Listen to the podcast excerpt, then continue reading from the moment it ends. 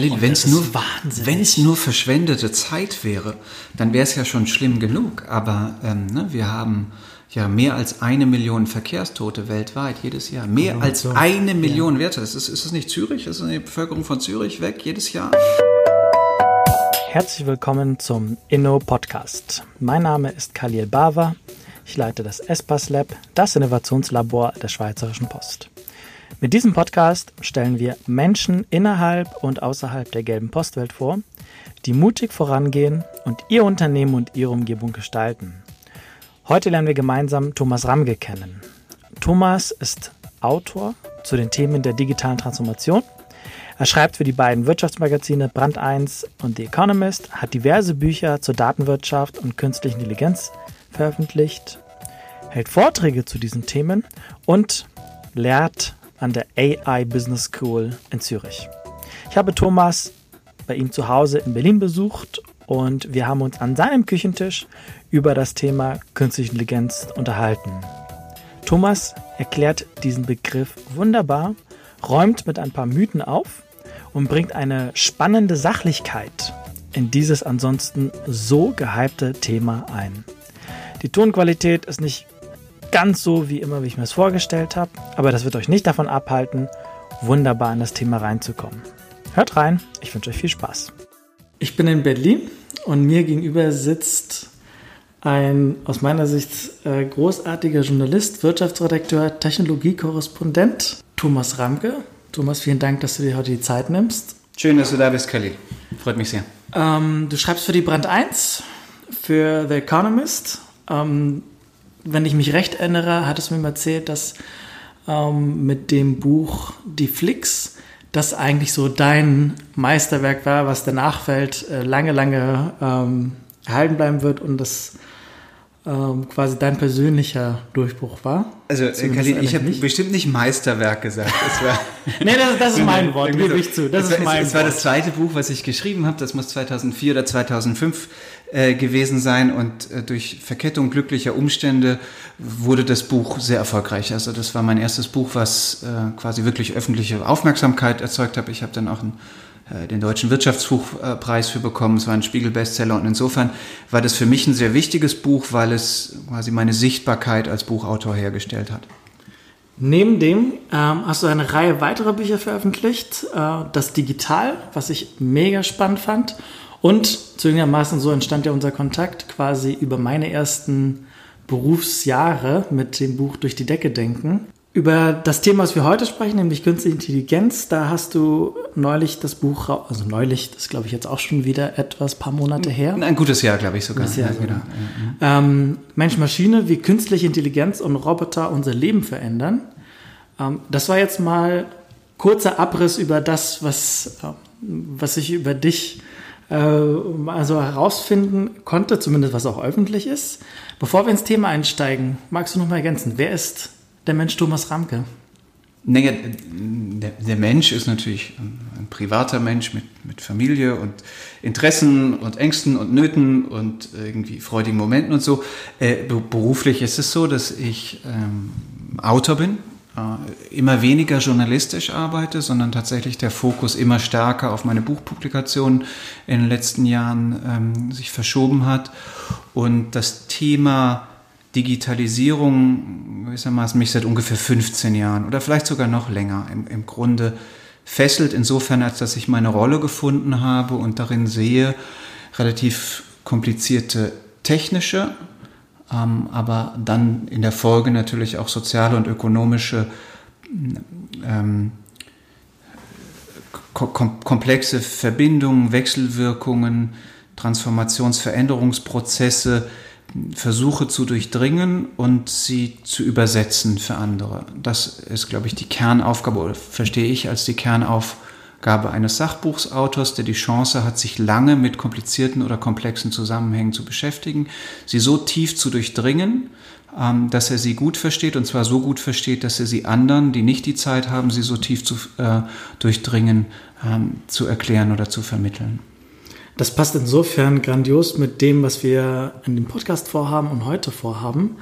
Ähm, wir versuchen nämlich das Thema künstliche Intelligenz, maschinelles Lernen das in aller Kürze mal aufzubereiten und zu besprechen, zu diskutieren. Ähm, vielleicht vorweg, ganz am Anfang, also es gibt die Begriffe maschinelles Lernen und künstliches Lernen und Artificial, Artificial Intelligence. Ähm, mal vielleicht aus deiner Perspektive, meinen die alle das Gleiche? Ist das ein Synonym? Was, was bedeutet eigentlich künstliche Intelligenz? Können wir da mal kurz einen kleinen Abriss machen? Ja, eine, eine kurze gedankliche Runde drehen vielleicht zusammen. Also der, der Begriff künstliche Intelligenz, ne, der, der, der kam ja in die Welt, als Marvin Minsky und andere diese, diese Urknall ähm, Konferenz der künstlichen Intelligenzforschung in Dartmouth äh, gestartet haben und ähm, per se in sich erdacht haben als Marketing-Gag. Der mhm. Begriff künstliche Intelligenz stand in dem, Forsch in dem Förderantrag, den diese hm, Kognitionsforscher, frühen Informatiker äh, geschrieben haben bei der Rockefeller Foundation in der Hoffnung, dass er denen äh, eine Konferenz finanziert, die relativ teuer war und wo sie ihnen dann auffielen, Mensch, wenn wir das jetzt zu kompliziert machen oder zu abstrakt machen, dann haben wir vielleicht nicht so gute Chancen, äh, diese Förderung zu bekommen. Und dann stand irgendwann dieser große Begriff künstliche Intelligenz äh, im Raum mit all den äh, Konnotationen und Assoziationen, die er in sich trägt. Und das hat auch gut funktioniert. Die haben ja ihre Förderung bekommen, aber schon bei der Konferenz selbst gab es einen großen Streit darüber, ist dieser Begriff eigentlich sinnvoll, weil wir verstehen ja nicht mal so wirklich, was menschliche Intelligenz ist. Also äh, wieso nutzen wir jetzt einen Begriff, den wir jetzt im menschlichen Kontext nicht klar äh, definieren können um ein Phänomen zu beschreiben, auf das wir hinarbeiten wollen, nämlich die Fähigkeit, abstrakt zu beschreiben, wie menschliches Lernen funktioniert, um mit dem Verständnis des menschlichen Lernens zu überlegen, wenn wir verstehen, wie der Mensch lernt, können wir vielleicht dem Computer beibringen, das auch zu tun. So dass die Kapazität dieser frühen Großrechner, die es damals gab, sich ähm, ähm, erweitern lässt von einfachen statistischen Berechnungen, zum Beispiel so für so Volkszählungsthemen oder für ballistische äh, Berechnungen in, äh, im Militär. Und quasi, seit es diesen Begriff gibt, ist er umstritten und er ist zu Recht umstritten. Und wenn wir heute schauen, ne, wie, wie gehen jetzt diese ganzen Begriffe, die durch die, durch die Welt äh, gejatzt werden von maschinellem Lernen, äh, KI, ähm, kognitives Lernen, Machine Reasoning, auch, auch immer, wie, wie passen die zusammen? Da würde es im Zweifelsfall ganz gut tun, die Dinge ein bisschen kleiner zu kochen und nicht mhm. ganz so viel mit so ähm, Hype-Vokabeln, man könnte auch sagen Bullshit-Vokabeln, um, um sich zu schmeißen, sondern zu gucken, was können Computer und was können Computer nicht. Und es gibt nun schon eine erhebliche Entwicklung. Es gab eine erhebliche Entwicklung in, in den letzten ungefähr zehn Jahren, die dahin geht, dass ähm, quasi klassische IT vereinfacht gesprochen nichts anderes gemacht hat, als das Wissen des Menschen in ein Modell gefasst hat und dieses Modell konnte einem Computer beigebracht werden über, über, die, quasi über, das, über die Programm, Programmierung des Computers und die Fähigkeit des Computers, menschliche Modelle, wenn ihm die richtigen Daten zugefüttert worden, zu verarbeiten aber de facto nochmal nichts anderes als das Wissen des Menschen in einen Computer reingebracht haben. Mhm. Maschinelles Lernen, was der neutralere Begriff wäre, oder noch neutraler wäre vielleicht statistisches Lernen, macht ein bisschen was anderes. Bei maschinellem Lernen erschafft der Mensch nur noch den Lernrahmen für Computer, in dem der Computer aus Beispielen lernt und das, was er aus diesen Beispielen gelernt hat, in andere Kontexte übertragen kann ein ähm, anschauliches Beispiel, auch ein sehr bekanntes Beispiel dafür ist, ne, wenn ich einem äh, Computer, der lernen kann, oft in einem sogenannten künstlichen neuronalen Netz äh, abgebildet, wenn ich diesem Computer, also diesem künstlichen neuronalen Netz, genug Bilder von Katzen zufütter und ihm jedes Mal sage, das ist eine Katze, dann kann dieses neuronale Netz langsam aber sicher über verschiedene Layers verstehen, eine Katze sieht so und so aus, die hat spitze Ohren und einen Schwanz, der ist so und so lang und hat vielleicht die die Fellfarbe. Und wenn dieser Computer genug von diesen Beispielen gesehen hat und verstanden hat, okay, so sieht eine Katze aus, dann kann er irgendwann ein Katzenbild erkennen, obwohl er dieses spezifische Katzenbild noch nie gesehen hat. Mhm. Und das kann klassische IT nicht. Der Computer hat abstrahiert, was er aus Beispielen gelernt hat und überträgt es in einen anderen Kontext. Und das ist dem, wie Kinder lernen oder wie wir Menschen lernen, schon deutlich ähnlich, ähnlicher als klassische IT. Und mit diesem Trick, dem Schaffen von Lernsettings von Computern, ist es in der Tat gelungen, relativ viele Nüsse zu knacken, die sogenannte künstliche Intelligenz oder die sogenannte künstliche Intelligenzforschung seit den 50er Jahren immer wieder versucht hat zu knacken, es ihr aber nicht gelungen ist. Zum Beispiel Spracherkennung, Bilderkennung und äh, Handschriftenerkennung, viel Optisches. Ne? Und darauf aufbauend dann Anwendungen, die plötzlich wahnsinnig interessante praktische Relevanz bekommen. Zum Beispiel, ne, dass durch ein Bilderkennungsverfahren und die Lernverfahren, die ich eben beschrieben habe, plötzlich Computer Krebszellen besser erkennen können als Kardiologen, äh, als Radiologen, Entschuldigung. Mhm. Vielleicht kurz gefragt, warum sind durch diese ja, also was, was ist der technologische Hintergrund oder über ganz allgemein gesprochen, was ist eigentlich der Hintergrund, dass Computer, wenn ich ihnen, wenn ich quasi mit Bilder, mit Katzenbilder fülle, dass es irgendwann versteht und diese Abstraktion hinbekommt. Was ist da passiert, was jahrzehntelang nicht möglich war? Die Idee, dass das funktioniert, ist relativ alt. Die stammt schon aus, aus den äh, 1960er Jahren und da aus denen kommt auch der Begriff maschinelles Lernen. Ähm, was einfach passiert ist, äh, insbesondere seit den Nullerjahren und dann noch mal beschleunigt so seit 2007, 2008, ist, dass diese äh, dass es Chips gab, in denen sogenannte künstliche neuronale Netze mit immer mehr Layern viel besser prozessiert werden konnten. Es gab immer viel bessere äh, verfügbare Lerndaten, inklusive getagte Lerndaten, denn der Computer muss ja wissen, dass auf dem Bild eine Katze ist. Der erkennt die ja nicht von sich aus. Das heißt, ich brauche Lerndatensets, die vorher nicht gab, die groß genug waren, mhm in diesen besseren Chips mhm. mit immer besseren Lernalgorithmen die Daten zu prozessieren. Und genau das ist zusammengekommen. Im Grunde drei technologische, keine grundlegenden Revolutionen, sondern starke Verbesserungen. Chips, ähm, insbesondere so die Chips, die eigentlich aus der Computerspielindustrie für Optisches ähm, äh, entwickelt wurden. Äh, zum Zweiten gab es äh, immer mehr auch Open Source verfügbare Lernalgorithmen für diese künstlichen neuronalen Netze, die stark aus der Forschung kamen, aber zum Teil auch aus den großen Tech-Unternehmen wie Facebook oder Google. Es gab immer mehr Daten und immer mehr getagte Daten. Und alles zusammen hat dann zu dieser relativ steil ansteigenden Kurve von Machine Learning so ab 2006, 2007 geführt. Und wenn man mal genauer hinschaut, ist diese Technologie des Machine Learnings, das Abstrahieren von, äh, durch, von zugefütterten Daten in andere Kontexte, die Technologie, die hinter fast allen äh, Innovationen steht, die heute unter dem Label AI oder künstliche Intelligenz verkauft werden. Wobei wir auch da ein bisschen vorsichtig sein müssen. Ähm, ne, insbesondere im Startup-Bereich, aber nicht nur da, auch in Konzernen ist es natürlich so, dass die Tatsache, dass irgendwo das Label KI draufklebt, nicht bedeutet, dass auch wirklich KI drin ist. Und manchmal hat man jetzt als Beobachter auch den Eindruck, dass die Leute, die das KI-Label draufkleben, nicht mal klar ist, dass de facto überhaupt keine KI dahinter steckt. Im Zweifelsfall sogar eine gute klassische Programmierung. Dagegen ist ja auch nichts zu sagen. Viel oft ist das vielleicht sogar die bessere Methode, bestimmte IT-Probleme zu lösen.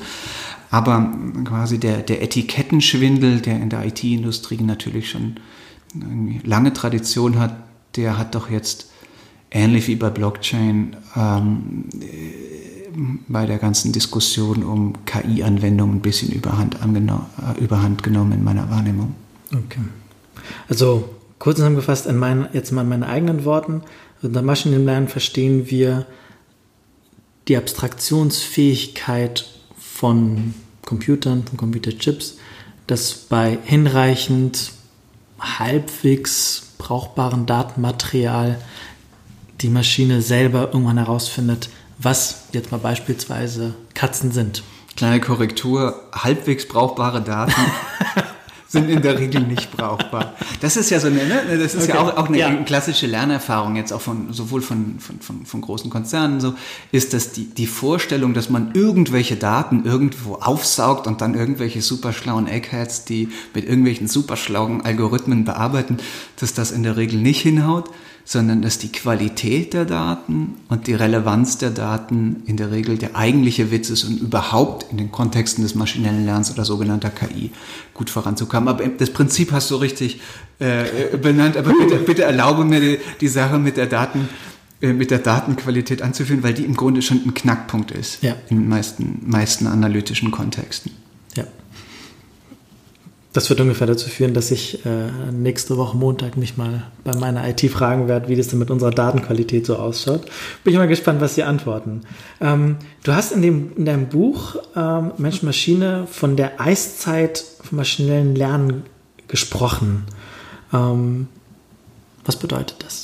Eiszeit oder ich glaube, der, der häufigere verwendete Begriff ist KI-Winter. Der beschreibt eben das, was ich eben schon angedeutet habe, ne? die künstliche Intelligenzforschung hat so in, den 50er Jahren begonnen und hat immer wieder Hypephasen hinter sich gehabt und jede Hypephase folgte einer Phase der Enttäuschung. Also es gab die dann oft oder im amerikanischen mit AI Winters mhm. bezeichnet wurde, also mit Phasen, wo Wissenschaftler nicht recht weiter wussten und die Geldgeber dieser Wissenschaftler irgendwann die Schnauze voll hatten und gesagt haben, wenn ihr nicht weiterkommt, dann finanzieren wir euch das nicht mehr. Mhm. Ja, so eine Phase gab es in den 70er Jahren, die gab es in den 80er Jahren. Und ähm, vielleicht ist die Situation diesmal ein bisschen anders, ähm, aber es gibt sehr viele seriöse Leute rund aus der KI-Szene, die sagen, im Grunde haben wir mit dem, was wir jetzt in den letzten fünf bis zehn Jahren im maschinellen Lernen an Fortschritten erzielt haben, auch wieder ein gewisses Plateau erreicht. Also ne, es ist nicht davon auszugehen, und das wird ja so auf so Trendkonferenzen irgendwie immer gerne behauptet von irgendwelchen selbsternannten äh, AI-Gurus, ist äh, Entwicklung ist exponentiell, jetzt ist mhm. der Durchbruch geschafft. Äh, ne?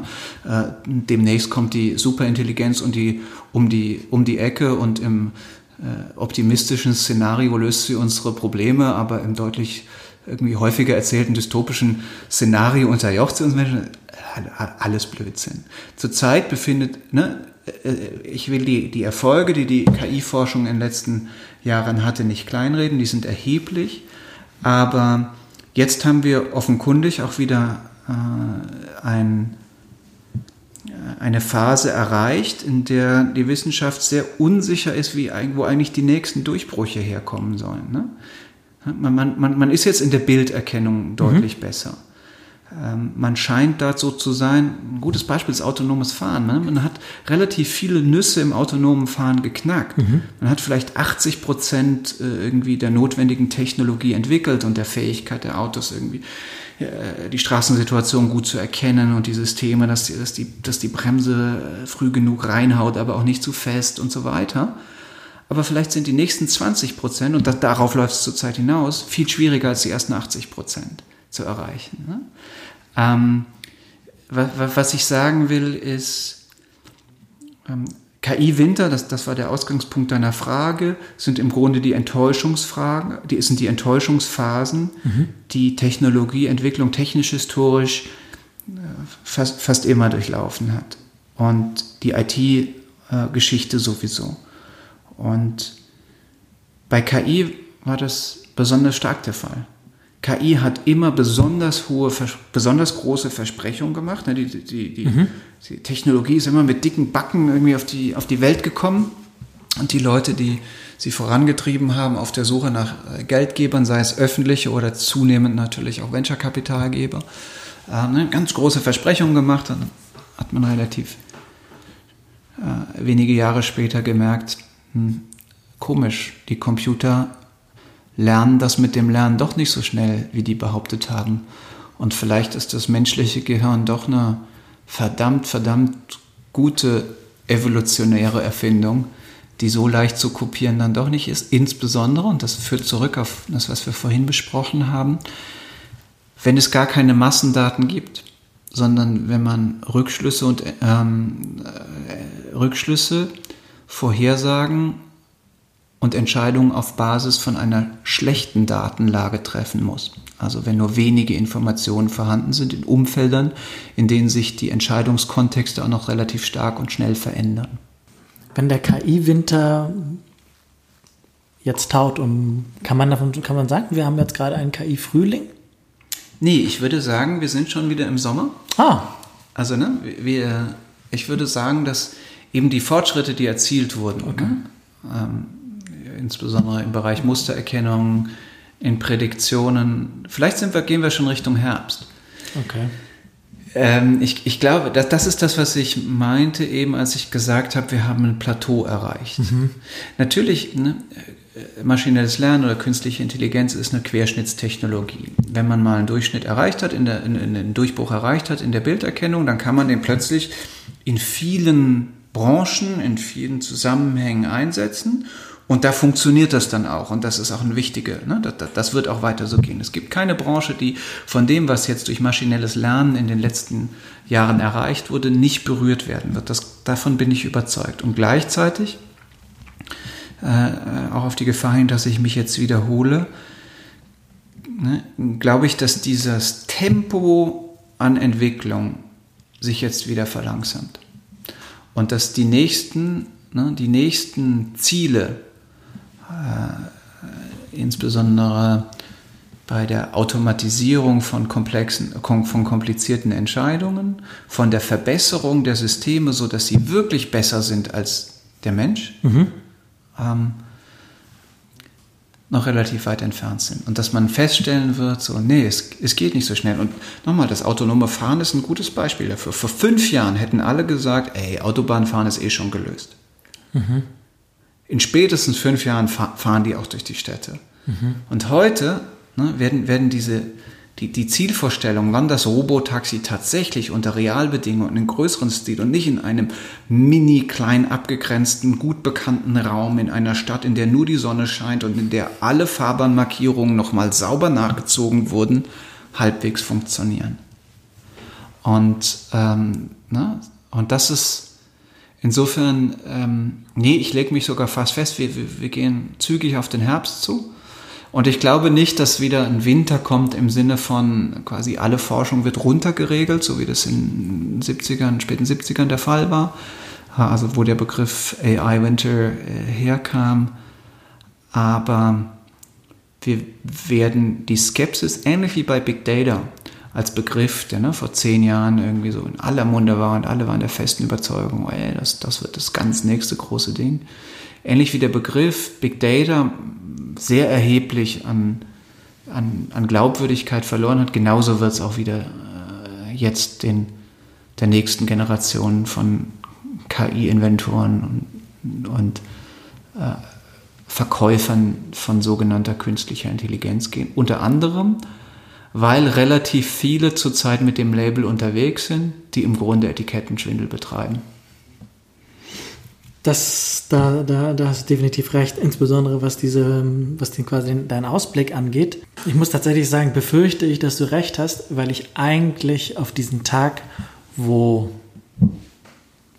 quasi nur noch ähm, autonome Fahrzeuge unterwegs sind, eigentlich herbeisehne, weil es mich wahnsinnig fertig macht, wie teilweise Menschen stundenlang jeden Tag allein in ihrem Auto im Verkehr stecken bleiben und was für eine Lebenszeitverschwendung das ist von den ganzen, sagen wir mal, Kosten, die das der Umwelt mitbringt, das sei nochmal dahingestellt. Aber wenn ich das einfach nur beobachte, wenn ich das sehe, ich war gerade neulich in den USA an der Westküste, in LA, im Valley und Leute stehen tatsächlich, wenn sie nur von A nach B wollen, die stehen eine Stunde, anderthalb im Stau.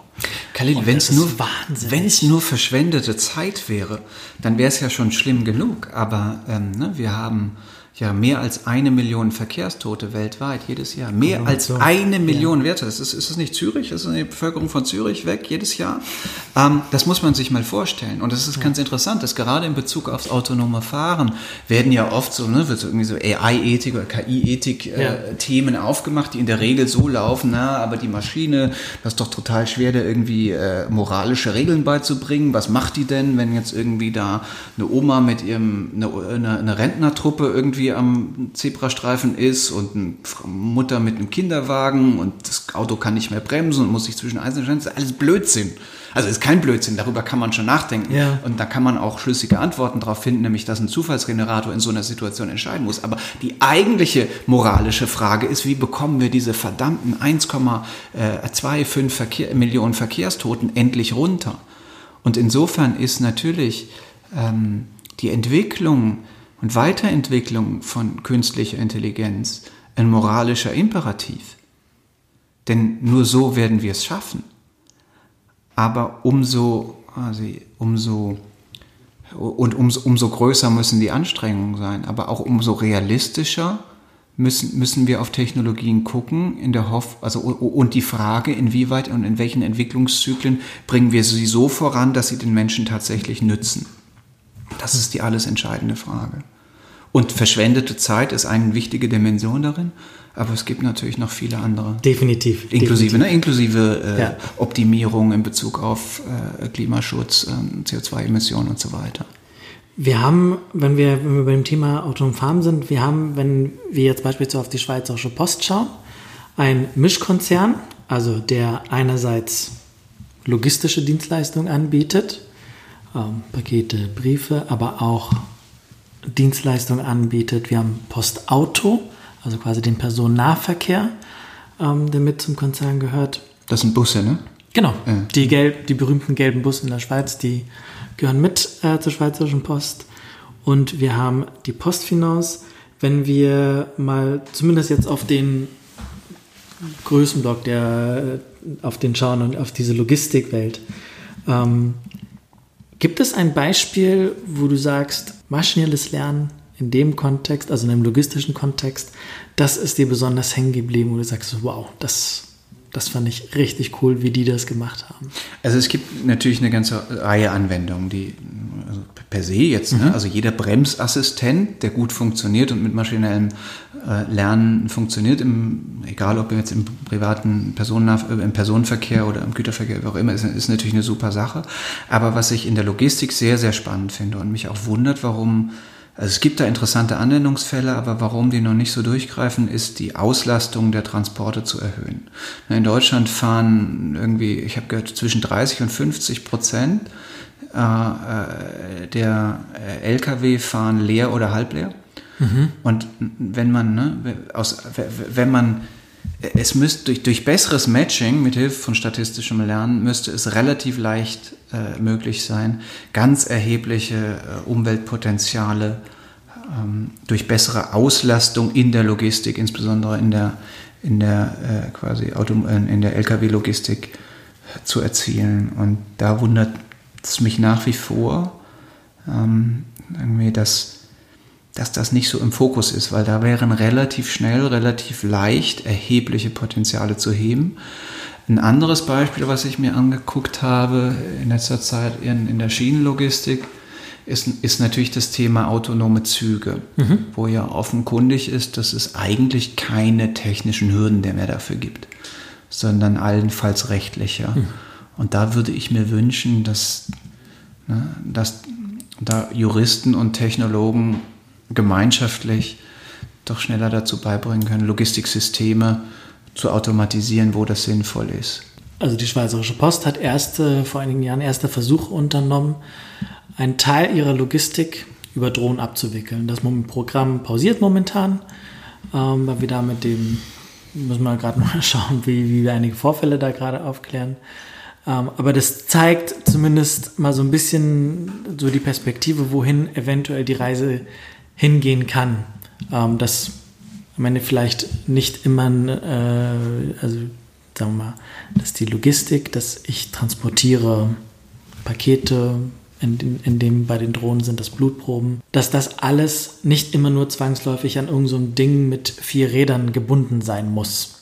Klar. Ähm, hast du eine Idee oder eine grobe Vorstellung davon, was, äh, was quasi das maschinelle Lernen ähm, oder Technologien bei, der, bei einem Unternehmen wie der Schweizerischen Post, was, was mit dem Unternehmen passiert und was das für so ein Unternehmen bedeutet. Das müsste man jetzt systematisch natürlich durchgehen. Also das Beispiel Drohnenzeug. Drohnen sind ja per se jetzt erstmal nichts anderes als automatisierte oder autonome Elektromobilität vertikal. Stimmt. Ähm, wo, wo, viel maschinelles Lernen drinsteht. Das steckt, das, das geht ja gar nicht anders. Ne? So von, von, von, der Routenfindung, wo, wo, Erkennung, wo die landen müssen und sowas. Das sind irgendwie so die fancy Cases, mhm. bei denen der Teufel, das weiß man ja auch im Detail steckt. Ne? Also Definitiv. auch da kommen kommen irgendwie die, die Fortschritte viel langsamer als erhofft. Und nicht nur bei der Schweizerischen Post, auch bei Amazon. darf, man, darf man ja nicht. Es ist ja nicht so, als ob diese Unternehmen zaubern können. Das ist alles Unsinn. Ne? Die, die, wirklich großen Gewinne machen, die entweder tatsächlich auf der reinen Datenebene, da können sie mhm. wirklich wahnsinnig viel, oder irgendwie in so Hardcore-Optimierung von Systemen, die aber eigentlich eingeführt sind, die alle anderen auch so optimieren könnten. Logistik. Also kann ja nicht nur Amazon. Also, wo kann ein Unternehmen wie die Post mit künstlicher Intelligenz Potenziale heben?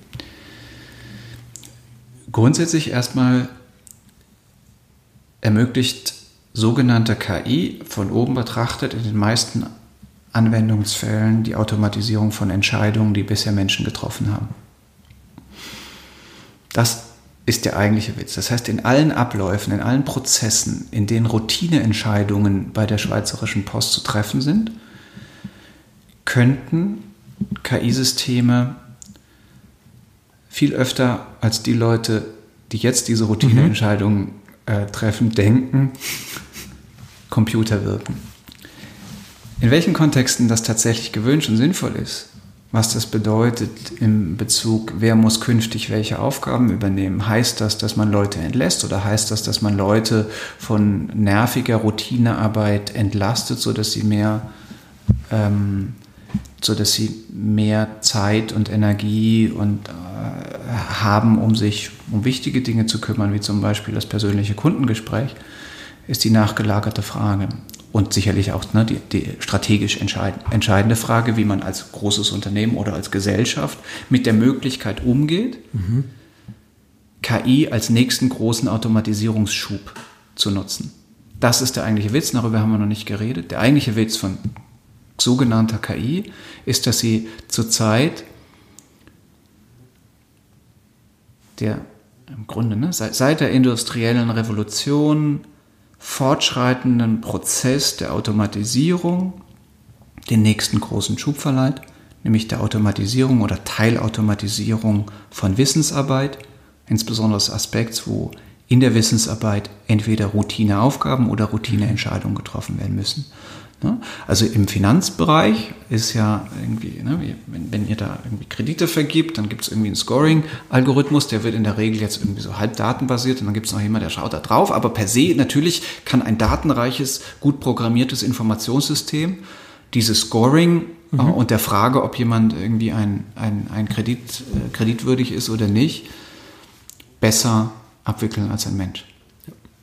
Und deswegen braucht man diese Person, die das macht auch nicht mehr zwingend. Oder man nutzt diese Person dafür, viel intensivere Gespräche mit Kunden darüber zu führen, was eigentlich für ihn die richtige Altersvorsorge ist und was nicht. Ähm, also bei dem Kredit nur der, die Sicherheitshalber, wir haben äh, bei der Postfinance sich so ein bisschen Regulatorien unterworfen, dass sie das gar nicht so sehr machen darf. Ah, okay. Ähm, aber unabhängig davon gebe ich dir recht, definitiv, dass die Automatisierung von Entscheidungen also wo es wirklich um Routineentscheidungen geht, wo es recht schnell und einfach immer das Gleiche ist, Menschen davon zu befreien und ich würde sogar noch vielleicht ein bisschen weitergehen und sagen, ähm, sie davon zu befreien und ihnen oder sie selbst dabei zu unterstützen, einer sinnvollen, aus ihrer Sicht sinnvollen Tätigkeit nachzugehen. Das ist, was ein Unternehmen beziehungsweise die Gesellschaft als Ganzes anzustreben hat, wenn das dann die Dividende von künstlicher Intelligenz zulässt. Genau. Und wenn wir nach Japan schauen, da läuft der gesellschaftliche Diskurs ganz anders ab als in Europa. Da wird im Grunde Robotisierung äh, in Verbindung natürlich mit Automatisierung durch, durch KI-Systeme oder datenreiche Systeme oder besser formuliert aus Datenlernesysteme immer begrüßt weil die ein so großes demografisches Problem haben, dass sie sagen, mhm. wir kriegen das eh alles nicht hin, wenn uns nicht Roboter und künstliche Wissensarbeiter einen Großteil der Arbeit abnehmen. War das nicht richtig in diesen Dreiklang? Ähm, in den USA ist der Roboter eher Freund, in Japan ist er nee, in den USA Kollege, in Japan Freund und im europäischen Raum eher so Konkurrent, sogar fast Feind. Genau, also jetzt so, zumindest so, was die kulturelle Kodierung ja. angeht oder ne, was die Narrative angeht. Ist ein bisschen überspitzt vermutlich. Also es ist ja nicht so, als ob es in USA und Japan nicht auch irgendwie dystopische, dy dystopische ähm, äh, KI-Romane geben würde. Im Gegenteil, kommen ja auch daher. Aber nein, es ist in der Tat so. Ne? Da ist, also insbesondere in Japan gibt es und das ist auch kein Zufall, dass diese extrem menschenähnlichen Roboter irgendwie alle aus Japan kommen. Die finden das irgendwie gut, wenn ein Roboter wirklich so aussieht wie wir und einen imitiert.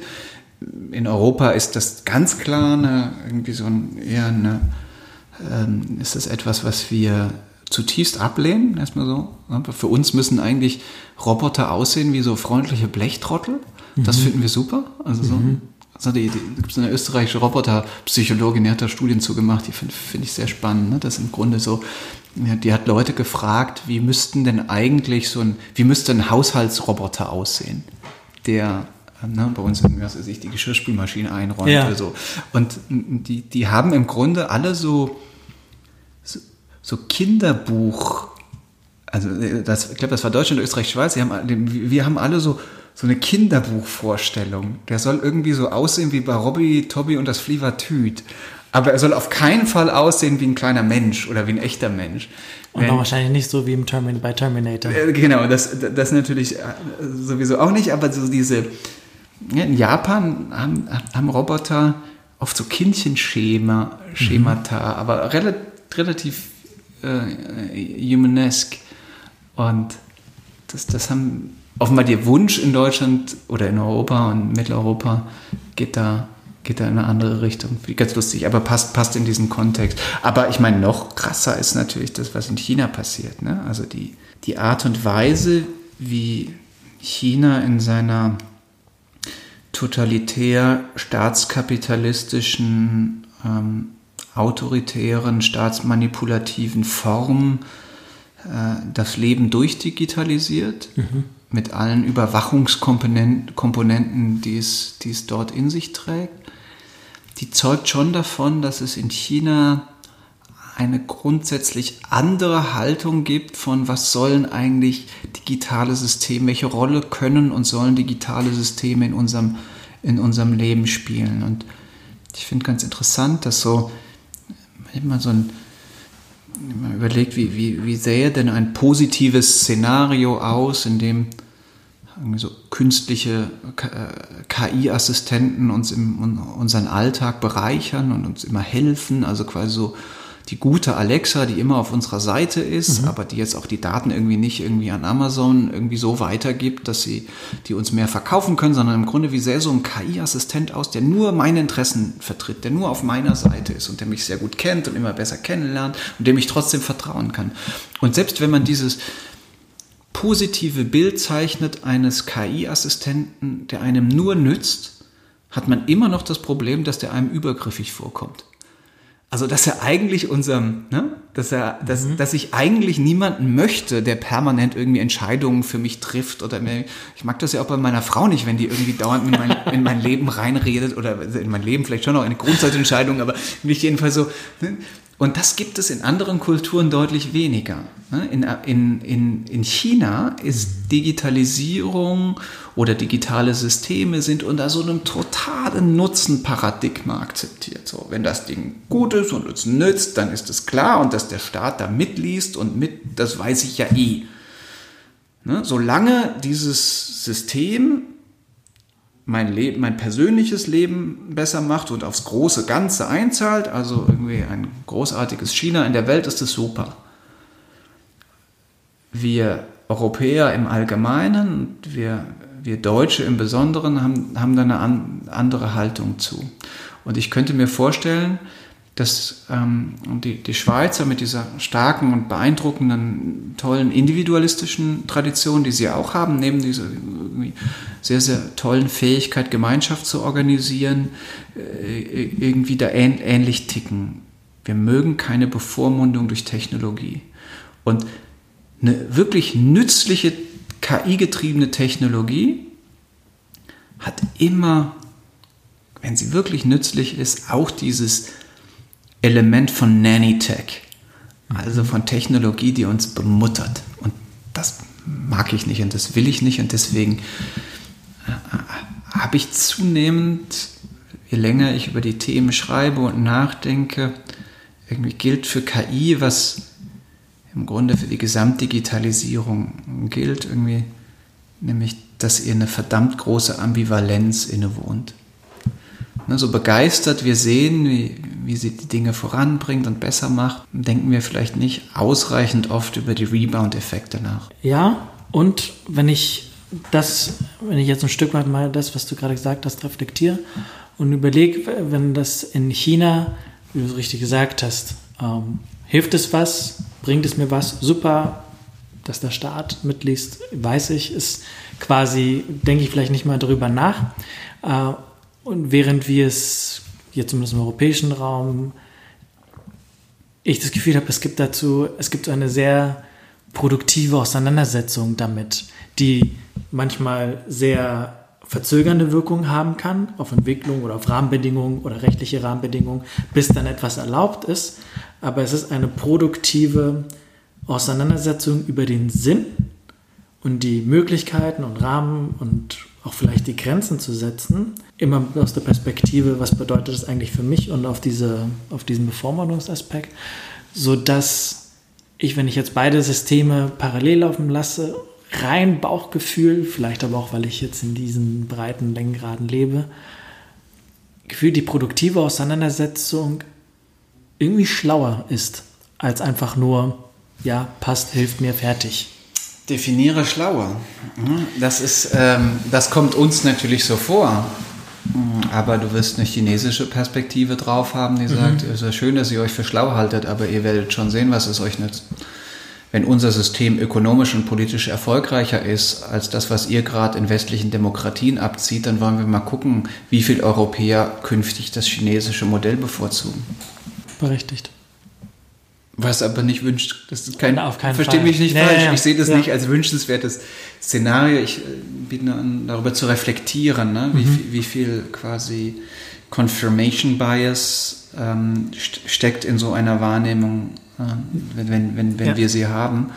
Nichtsdestotrotz ist und bleibt natürlich Geschichte und äh, Technologieentwicklung ist Teil der Geschichte, nach wie vor ein normativer Prozess wir entscheiden, wo wir hinwollen.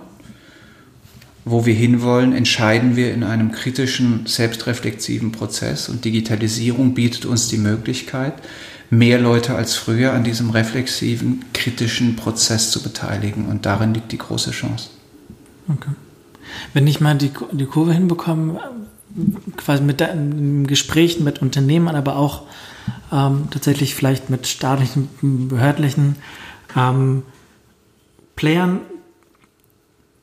für, die, für diejenigen Organisationen, für diejenigen Unternehmen, die nicht von Geburt an per se ein technologisches Unternehmen sind, für die ist das ja ein riesen, riesen, riesen Aufwand, überhaupt sich sowas aufzubauen und zu pflegen und ähm, überhaupt auf ein Level zu bekommen, was mit den Teslas und Googles und Facebook der Welt halbwegs mithalten kann.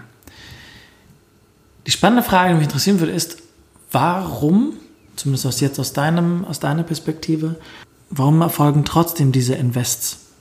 Im Zweifelsfall, weil sie keine andere Wahl haben. Und das ist ja auch gut so. Ähm, ja. Nicht innovative Unternehmen verschwinden vom Markt, so einfach mhm. ist es. Und es ist zunehmend so, dass Innovation datenbasiert ist und damit ein Unternehmen datenbasierte Innovation betreiben kann, braucht es Daten, IT-Infrastrukturen, in denen diese Daten sinnvoll auswertbar sind. Und es braucht Menschen, die fähig sind, diese Auswertung vorzunehmen und als Basis und Anknüpfungspunkte für künftige Geschäftsentwicklung zu nutzen. Und insofern ne, ähm, wird es hier und da den ein oder anderen Bereich geben, wo man vermutlich sagen kann, wahrscheinlich braucht man da weniger IT oder, äh, oder Dateninnovation, als man heute so allgemein in, diesem digitalen, in dieser digitalen Euphorie denkt. Mhm. Vielleicht gibt es mehr Bereiche, in denen man sagt, smart enough ist eigentlich die richtige Wahl. Also bestimmte Dinge einfach so gut machen, physische Dinge so gut machen, dass jetzt digitale Systeme, die auch nicht irgendwie grundsätzlich noch irgendwie äh, verbessern. Ich glaube, dass dieser ganze Hype um Smart Cities mhm. ähm, dazugehören wird. Dass so eine Illusion ist, als ob irgendwie eine durch und durch digitalisierte Stadt irgendwie ja. viel, viel besser ist als eine analoge Stadt. Ich glaube, wir brauchen eine analoge Stadt, die irgendwie smart enough ist, die, wo es anständig Digitalisierung geht, aber nicht so viel, wie diese Digitalisierungseuphoriker zurzeit glauben. Okay. Und das gilt bestimmt auch für viele Organisationen und, und, und Unternehmen. Und nichtsdestotrotz und auch große Organisationen, die einen erheblichen Teil ihrer Wertschöpfung in der Wissensökonomie äh, haben, die kommen natürlich nicht drum herum, ihren digitalen IQ zu erhöhen. Definitiv. Da ich stundenlang noch mit dir über diese, ähm, de, diese, diese Gedanken gerne weiterspinnen würde, aber wir natürlich so ein bisschen auf die Zeit schauen müssen. Ähm, wir haben über maschinelles Lernen, wir haben über Künstliche Intelligenz gesprochen. Ähm, vielleicht zum Abschluss, wie lernst du? Hm. Also ich lese viel und zwar ähm, wieder mehr in gedruckt, also indem ich Bücher tatsächlich kaufe oder äh, also mir, auf, mir Papier. Auch auf Papier mir Texte mhm. ausdrucke, äh, mhm. ich finde, weil ich für mich selbst festgestellt habe und die Studien belegen das ja auch, dass man ähm, Dinge, die man auf Papier gelesen hat, deutlich besser erinnert, als wenn man sie auf Screens gelesen hat. Warum? Weil bereits offenbar das Gehirn wahrnimmt, wenn etwas auf einem Screen ist, dass es für die Vergänglichkeit ist und es einen Konnex gibt zwischen Erinnerungsfähigkeit, dem Signal, ich sollte mir das jetzt besser merken, wenn ich es in einer haptischen Form liegen, vorliegen habe, versus wenn ich es auf einem flüchtigen Bildschirm habe. Und im Übrigen habe auch ich für mich festgestellt, dass wenn ich abends auf Screens lese, auch selbst wenn ich da diese Blau Blaulichtfunktion da irgendwie ja. einschalte, einfach schlechter schlafe. Und Schlaf, stelle ich fest, ist irgendwie für mich die, fast die wichtigste Voraussetzung, am nächsten Tag lernen zu können. Wenn ich nicht ausgeruht bin, dann lerne ich gar nichts. Dann lerne ich viel durch Gespräche. Mhm. Das habe ich als Journalist schon immer so getan. Ich lerne immer viel durch lese mir Sachen an, aber dann muss ich mich mit klugen Köpfen austauschen und hin und her streiten und äh, äh, offen bleiben, dass meine so wahnsinnig schlauen Thesen vielleicht null richtig sind. Also das ist auch, glaube ich, so ein Trick, den, den man sich immer wieder vergegenwärtigen muss, ist in Frage stellen, dass die, dass das in sich so schlüssig erscheinende Gedankengebäude, was man so in seinem Kopf aufgebaut hat, ganz schön schnell ins Wanken kommt, wenn man mal so zwei, zwei Pfeiler da rauszieht, die dann vielleicht doch gar nicht so richtig sind, wie man immer dachte. Und dann, und das ist natürlich jetzt vielleicht ein bisschen eine Besonderheit, ich selbst lerne im Schreibprozess relativ viel als professioneller Autor, weil der Schreibprozess auf der einen Seite wahnsinnig anstrengend ist, also auch für professionelle Autoren wie mich und wahnsinnig nervig ist und auch viel seltener Spaß macht, als man sich das so wünschen würde. Die Phasen gibt es schon, wenn es so richtig läuft, aber meistens macht den, den auch, auch beruflichen, beruflichen Schreibern wie mir macht Schreiben eigentlich nicht so wahnsinnig viel Spaß, sondern es ist der Teil, der irgendwie so am anstrengendsten ist. Aber nichtsdestotrotz, der Schreibprozess als solcher zwingt ähm, einen Gedanken noch klarer zu strukturieren, Dinge auf den Punkt zu bringen, so dass sie dann auch, nachdem sie mal auf dem Papier stehen, ähm, für mich selbst tiefer durchdrungen sind und selbst auch äh, besser erinnert sind und ich sie dann auch besser überhaupt erst erklären kann. Absolutely agree. Was ist dein Rat an Menschen, die vielleicht gerade diesen Podcast gehört haben, ein Thema eingestiegen sind, aber sich mit diesem Thema maschinellem Lernen noch weiter beschäftigen möchten? Lesen und mit anderen Leuten darüber unterhalten? Ja, das, das wäre schon mal ein, ein gut, guter Hinweis, klar. Also ähm, vielleicht auch ausprobieren. Ne? Also es gibt ja so auch eine ganze Reihe so Tools im Internet, wo man mal so mal gucken kann, wie eigentlich, also das wäre vielleicht erst der erste Schritt, erstmal so sich hm, genauer darüber informieren, in welchen Anwendungen steckt künstliche Intelligenz drin und na, was ist maschinelles Lernen und sich so die ganz interessanten historischen Beispiele anguckt, aus denen man viel lernen kann und die etwas jüngeren. Ähm, wichtig ist, glaube ich, mit Skepsis auf das Thema zu gucken. Also das eben weil, wie wir am Anfang des Gesprächs ja gesagt haben, so wahnsinnig viel Testosteron bei diesem Thema irgendwie äh, immer mit unterwegs ist, die kritische Distanz zu, zu haben und nicht alles zu glauben, dass weil irgendein Startup äh, erklärt, dass es jetzt mal wieder den, die Welt neu erfunden hat und dass Maschinen plötzlich alles können, was sie vorher nicht könnten, da mal mit einem erheblichen Fragezeichen ja, drauf, drauf zu gucken. Ja, und, für, ja. und es gibt natürlich auch tolle Talks auf YouTube oder so, wenn man das mag. Podcasts gibt es tolle dazu. Stimmt. Ähm, vielleicht ganz allgemein gesprochen, was empfiehlst du oder welche drei Quellen empfiehlst du zur Inspiration? Wow. Also, zur Inspiration, gute Frage. Also erstens natürlich Literatur, also klassische, nicht klassische Literatur, aber Literatur. Mhm. Also Fiction, gu, gu, gute Fiction.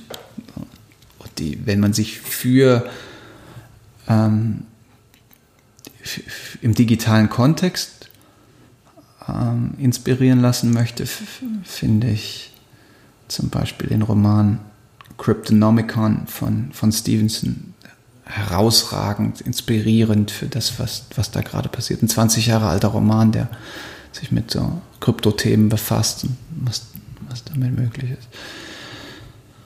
Das zweite ist vielleicht mal so mit Scratch programmieren oder so.